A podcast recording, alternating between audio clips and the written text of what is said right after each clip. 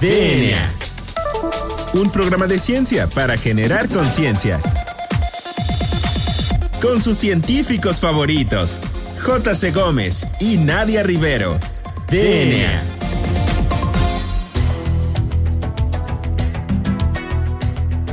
Hola, hola, hola, bienvenidos a una emisión más de este su programa favorito sobre divulgación de la ciencia, DNA. Yo soy la doctora Nadia Rivero y me acompaña como cada jueves en los micrófonos el famosísimo doctor Juan Carlos Gómez Berger. Juan Carlos, muy buenas tardes, ¿cómo estás? ¿Qué nos cuentas? ¿Por qué no le platicas a nuestro querido auditorio qué les tenemos preparado para este jueves de DNA? Pues eh, muy bien, muy feliz. Recuerden que estamos ya en la última faceta de nuestro programa DNA, ¿no? donde hemos buscado y hemos intentado pues hablar de diversos temas desde un punto de vista pues no solo del mismo este, científico que está hablando, que está platicando nuestra investigación, sino también desde el punto de vista histórico, como ya lo hemos platicado cuando hablamos del DNA, cuando hablamos de algunos otros proyectos, ¿no? Y en esta ocasión eh, es ese el tema que vamos a abordar, un proyecto muy, muy importante, que es el proyecto Manhattan, que es un proyecto que si escucharon el eh, programa del proyecto del genoma humano, pues es todo lo contrario, ¿no, Nadia? Así es, bueno, es eh, un poco controvertido hablar de este proyecto porque si bien fue realizado con un fin, un objetivo que prácticamente era comenzar la carrera armamentista en cuanto a armas nucleares se refiere, bueno, también nos trajo cosas pues muy que beneficiaron mucho a la ciencia y que hoy en día estamos aplicando en beneficio de la sociedad que eso es una parte que vamos a tocar al final del programa. Entonces, ¿qué te parece, Juan Carlos, si hablamos pues un poquito acerca de qué es el proyecto Manhattan? Y bueno, a mí en particular me, me, sorprende la respuesta que puede tener esta pregunta, porque no solamente es el proyecto, el proyecto Manhattan es la realización de la bomba este, nuclear, ¿no? Sino que también esto implica y demuestra que es el resultado de una colaboración que se llama Big Science, de hecho, y que es la colaboración que ocurre entre el gobierno de Estados Unidos con el sector industrial y una parte del sector científico durante el desarrollo de la Segunda Guerra Mundial. Entonces, este es un esfuerzo angloamericano que se realiza para poder desarrollar una bomba atómica. Y aquí dice angloamericano, pero también es importante mencionar que hay una parte canadiense que no se menciona mucho en la historia, pero que es muy importante y fundamental para el desarrollo de la bomba atómica. De hecho, aquí un poquito de la historia de cómo es que se llega al proyecto Manhattan, porque desde el inicio no se llama así, sino que esto es hasta el final, ya cuando se está generando la bomba atómica, pues comienza en 1938, cuando unos científicos alemanes que de aquí quiero recalcar que una científica, una mujer llamada Liz Minter, junto con los científicos Otto Hahn y Fritz Strassmann, descubren la fisión nuclear. Y bueno, ¿qué es esto de la fisión nuclear? Bueno, pues la fisión nuclear es un proceso en donde se busca descomponer un átomo en otros eh, más para poder dar lugar a isótopos radioactivos. Entonces, ¿qué es un isótopo? Bueno, pues un isótopo no es nada más que un elemento al cual le alteras el número de neutrones. Entonces, pues ellos realizaban investigación en este campo tratando de transmutar elementos bajo el bombardeo de neutrones. Y con esta investigación, estos este, científicos logran publicar dos artículos en la famosísima revista Nature, donde tratan de explicar la reacción de desintegración del uranio por neutrones y después también forman este otro artículo en el cual dan la evidencia física de cómo se disocian estos núcleos de uranio para dar lugar a la fisión nuclear, Juan Carlos. También aquí, perdón, me gustaría acotar que hay este, una, destaca otra científica que es Irene Joliot Curie, la hija de Madame Curie, quien dice que no, que eso no es cierto y empieza a haber aquí una controversia entre la evidencia que dan esos tres científicos alemanes con la evidencia que da la hija de Marie Curie. ¿Cómo ves, Juan Carlos? Sí, me parece muy interesante porque de hecho, eh, cualquiera diría, no, es que tarda muchísimo la ciencia o la investigación básica en llegar a aplicarse. Y este es un ejemplo de, lo contrario. Hay muchos ejemplos en la literatura. A lo mejor no es el, plano inmediato, como yo lo he mencionado muchas veces, sino que es un plano como un poquito más intermedio, medio, pero sí tiene aplicaciones muy directas. En este cualquiera hubiera dicho, no, pues para qué le vas a dar dinero ahí a esos que van a hacer investigación en átomos que quién sabe cuándo se va a aplicar.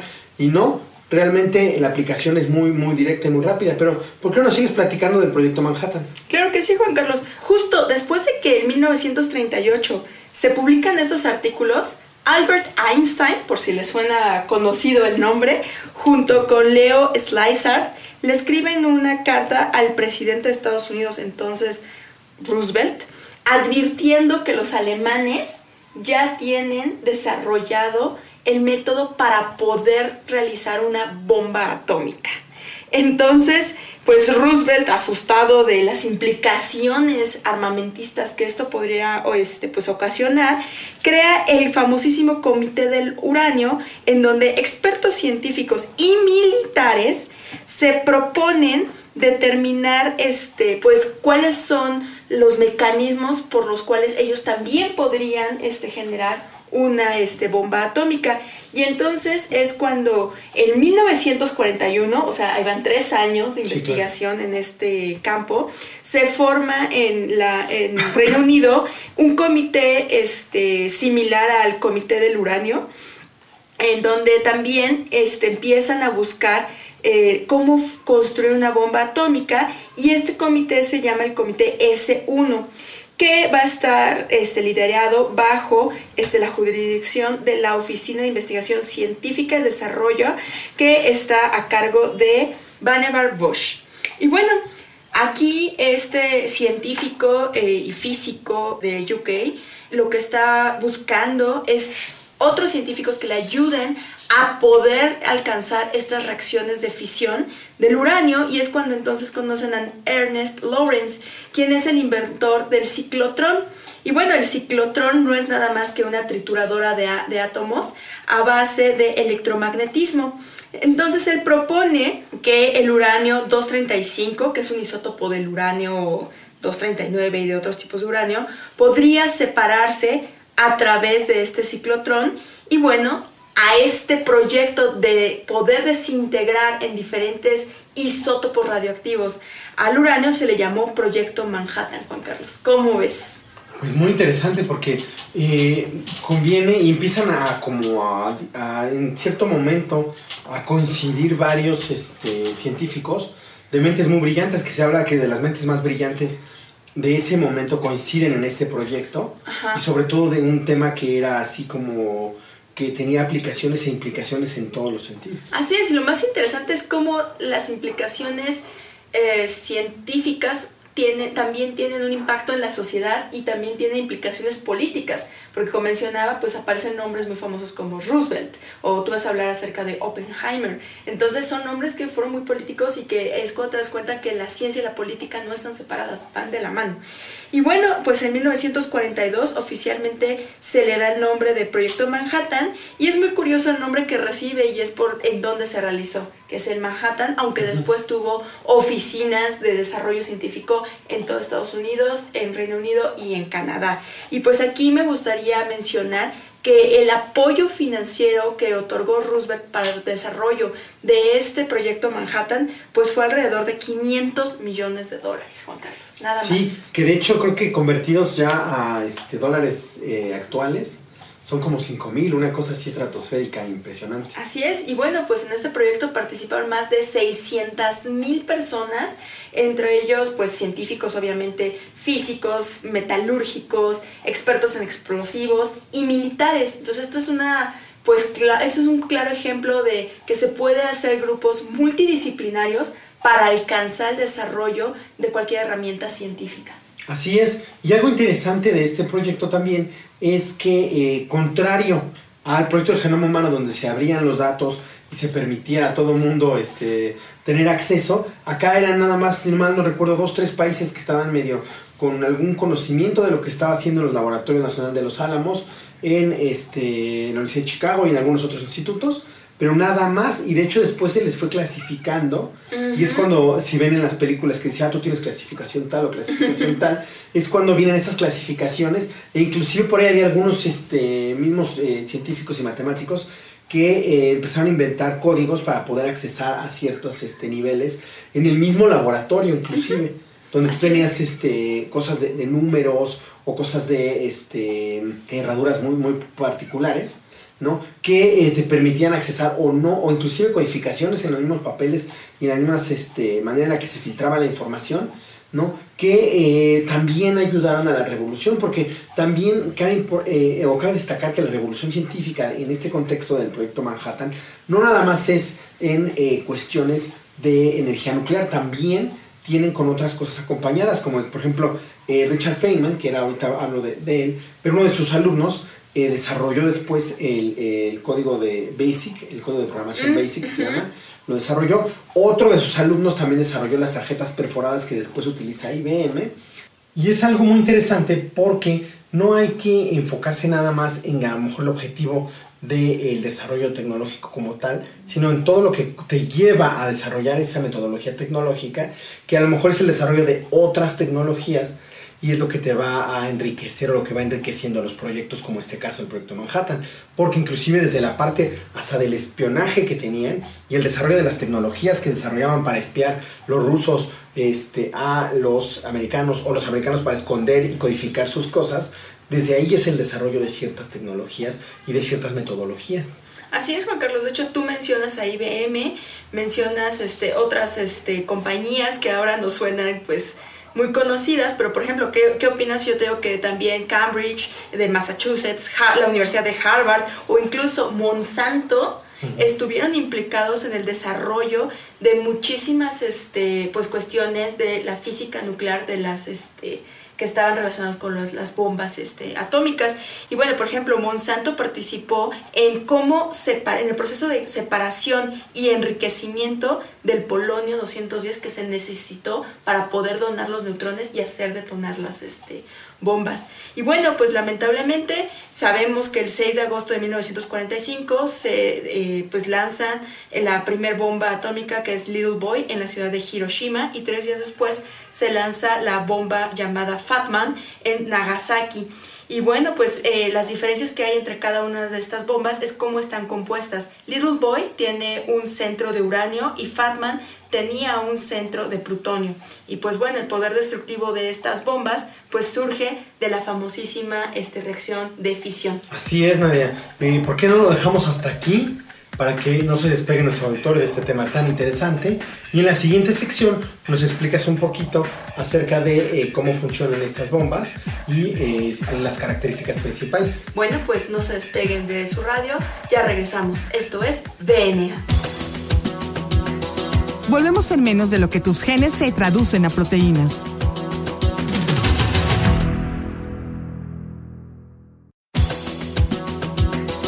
Ya recargamos ATP.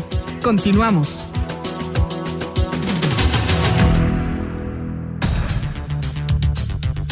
Pues ya regresamos a DNA.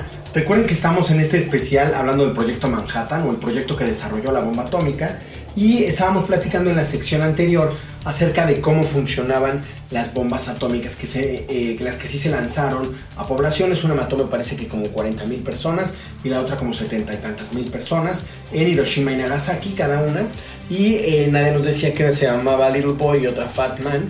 Entonces, Nadia, ¿por qué no nos explicas rápidamente como qué características tenían cada una de estas eh, bombas? Claro que sí, Juan Carlos. Bueno, pues como les mencionaba en la sección pasada, pues el poder destructivo de estas bombas atómicas pues va a surgir de la liberación repentina de la energía que se produce por la separación del núcleo de los elementos fisionables que son el uranio y el plutonio y que van a estar conformando a este, la bomba atómica. bueno, esta este, reacción o esta liberación este, repentina de energía, de energía que se produce por la famosísima reacción de fisión, pues ocurre cuando un neutrón va a golpear el núcleo de otro elemento y este eh, lo va a descomponer, este núcleo se va a descomponer en fragmentos que van a liberar una gran cantidad de energía.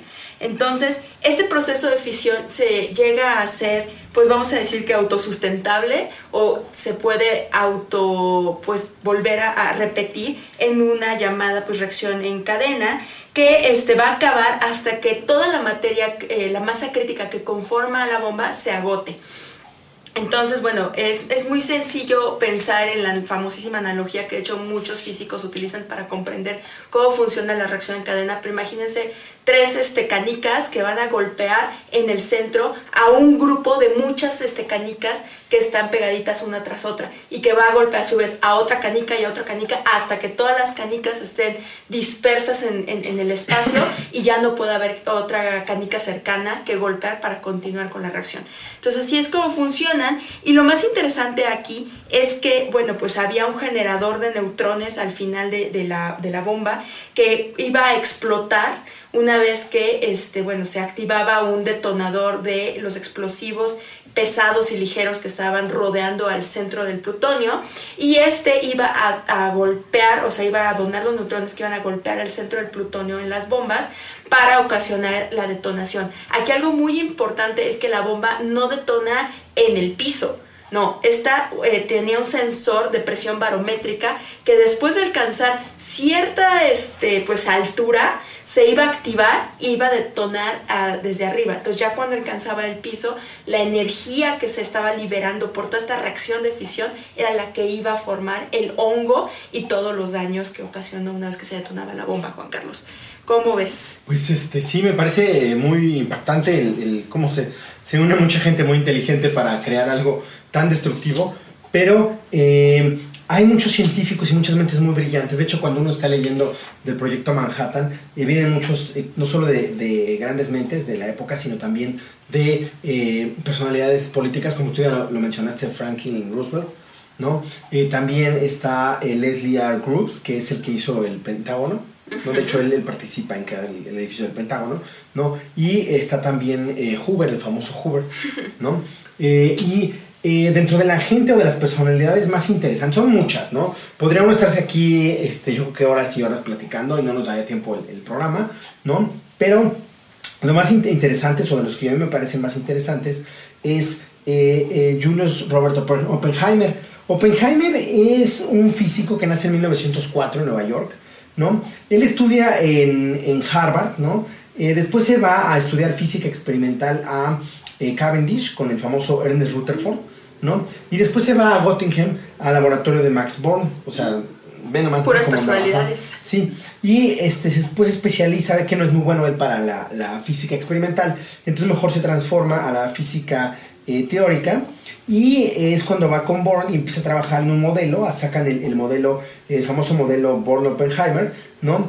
Para acerca del movimiento eh, nuclear y electrónico, ¿no? separan, digamos, de una manera matemática el movimiento de, lo que está en el núcleo a de lo que está en el electrón, ¿no? Imagínense, acuérdense estas como estructuras de este tipo sistema solar que se ven en, los dibujitos, ¿no? Entonces, bueno, ellos dividen los dos, ¿no?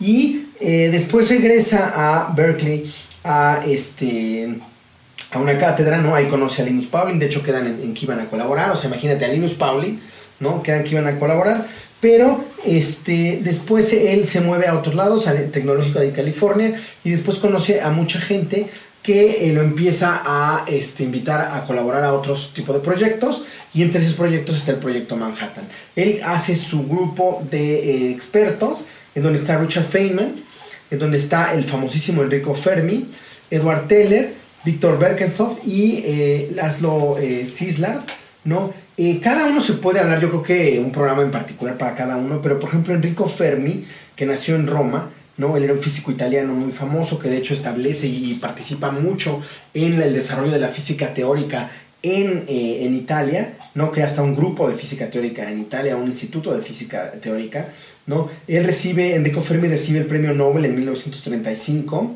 eh, y eh, no, no es cierto, en 1938. Y este, estudia, eh, Enrico Fermi estudió con Max eh, Born también, con Heisenberg, y también estuvo con Lorentz y con Einstein cuando estuvo en la Universidad de Leiden. Entonces, él en 1925 publica un artículo muy particular donde utiliza ciertas matemáticas para describir cómo se movían los, los átomos. Y entonces ese hoy en día se llama el principio de eh, Fermi-Dirac, ¿no? porque también Dirac era una persona que también ahí andaba, ¿no? en las ecuaciones de Dirac. ¿no? Y eh, Fermi a contrario de Oppenheimer, Oppenheimer era una persona que tenía depresión, se la pasaba fumando, a veces se le olvidaba comer por estar trabajando en el proyecto, ¿no? Y era muy tímido en público y prefería estar, eh, siempre decía inclusive que prefería estar en la, en la, física que con sus amigos. Pues Enrico Fermi era todo lo contrario, él jugaba tenis, este, hacía natación, hacía alpinismo, ¿no? Y era muy, muy diferente. Entonces, eh, después Viene eh, a Oppenheimer, eh, estuvo cuando era joven, él era eh, muy reaccionario, era muy de izquierda, entonces era comunista, apoyó a varios, no se inscribió nunca en el Partido Comunista, pero su hermano sí, y apoyaba con el dinero que tenía, apoyaba al Partido Comunista en California, me parece. Entonces, eso después, más adelante, le genera problemas, ¿no? Al grado de que cuando el mismo Oppenheimer se, pasa, cuando pasa después lo de la bomba que le avientan, ¿no? Y que él mismo se va a la Comisión de Energía Nuclear, eh, empieza a, eh, como a hacer activismo para que no existan más bombas nucleares, para que no siga avanzando el, armamentismo. Y entonces eh, le quitan su nivel de seguridad ¿no? y se pelea con Hoover. Y Hoover lo, este, lo, lo, señala como que era un comunista así reaccionario y sacan su pasado comunista, a pesar de que Oppenheimer hizo muchísimo por el proyecto Manhattan y por impulsar la bomba atómica. ¿no? Y ahí viene otra persona que estaba también en el grupo, que es el famoso Edward Teller. Teller, eh, él nació en Budapest en 1908, igual es un físico que estuvo estudiando en la Universidad Tecnológica de Budapest, ¿no? Y que realizó el posgrado, una maestría con Niels Bohr, o sea, imagínate con nada más y nada menos que Niels Bohr, Y que, siempre quedó marcado en su juventud porque eh, la revolución comunista en Hungría, donde nació, eh, parece que su familia sufrió mucho por la revolución comunista. Y en un accidente ahí en la, circulación este, pierde la, este, una pierna. Entonces, eh, él era un personaje muy particular que la gente de, que lo conocía o lo odiaba o lo amaba, decían que era súper recalcitrante, súper ególatra, ¿no? Y Edward Teller era una persona que él decía que si hacías que todo el mundo tuviera una bomba atómica, entonces el terror que se iban a tener todas las naciones, porque si se atacaban una con otra, era tanto que no se iban a atacar nunca, ¿no? Entonces, eh, él por eso decía que era muy, muy así, como inclusive en una reunión grita, ¿no? Y para demostrarles que, el que más fuerza tenía era como que el que dominaba, ¿no? Entonces, eh, él era una personalidad muy particular y en 1939 es el que va con Sislard, como tú mencionabas, a ver a Einstein para que haga esta carta, para que inicie el armamenticio o que inicie el desarrollo de, de, armamentista de cosas nucleares, ¿no? de bombas nucleares y energía nuclear, ¿no? Estados Unidos, que es el que deriva en el proyecto Manhattan. Entonces, Edward Taylor eh, inclusive fue eh, como satirizado por el mismo Kubrick como el Doctor Strangelove, eh, que era como un loco así ególatra, que no le interesaba que hubiera una bomba atómica ¿no? y destruyera todo ¿no?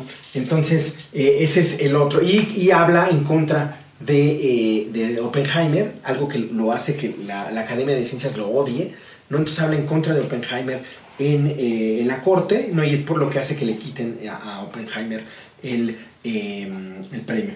Otros de los dos, que ya no voy a entrar en detalle porque se nos acaba el tiempo, pero es Feynman, que yo te decía que Feynman inclusive participa en muchas cosas de computacionales y sobre todo en desarrollo de cosas de datos, ¿no? Y él participa después, es tan importante Richard Feynman, que después participa también en la comisión que investiga el desastre del Challenger más adelante en los 80. Y es otro que también es muy importante, que es casi de los más, este, como de los originarios de la idea, es Leo Szilard. Leo Szilard no solo es el que inventa la idea y la patenta la idea de la reacción en cadena nuclear, sino que es el primero que como tal concibe una bomba atómica. ¿no? Y es el que va junto con Teller a decirle a Einstein que haga la famosa carta y es de los que más impulsan el proyecto Manhattan para desarrollar tecnología. Después se da cuenta que era muy letal y empieza como a reaccionar, ¿no? De, porque era demasiado letal, ¿no? Pero eh, es una persona muy inteligente que no solo eh, tiene la parte de, patentamiento de la reacción de, este, de cadena nuclear, sino que también patenta el primer microscopio o algo parecido al microscopio electrónico. Así es. ¿no? Y el primer bioreactor, una cosa parecida a un bioreactor, porque se le ocurre que algo pudiera ser parecido a algo. No tiene más cosas, pero eh, ellos son como digamos las de las mentes más brillantes, ¿no? Hay más, por supuesto que no ser muchísimas personas implicadas, pero ellos son digamos que los más brillantes.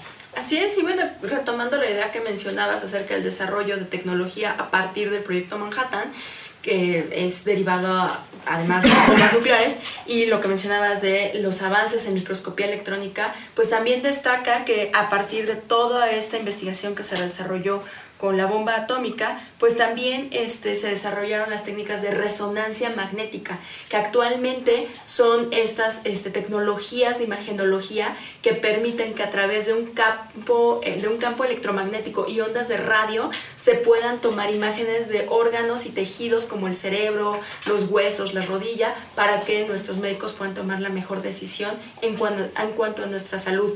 Y en este mismo campo también se desarrolló las famosísimas radioterapias que son para curar el cáncer. Y finalmente, pues otro de los beneficios de esta investigación sobre este, física y química nuclear, pues son los reactores nucleares que nos van a ofrecer alrededor del 20% de la energía que se consume en países como China, Francia o Estados Unidos. Así es, inclusive ya varios este, países tienen sus programas de energía nuclear y existe una organización internacional que intenta como moderar que los países no, no peleen con eh, armas nucleares. Así es.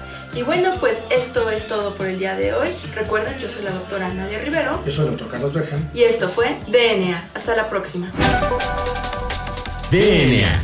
La materia no se crea ni se destruye, solo se transforma. Nos vemos en el próximo programa de DNA, un programa de ciencia para generar conciencia.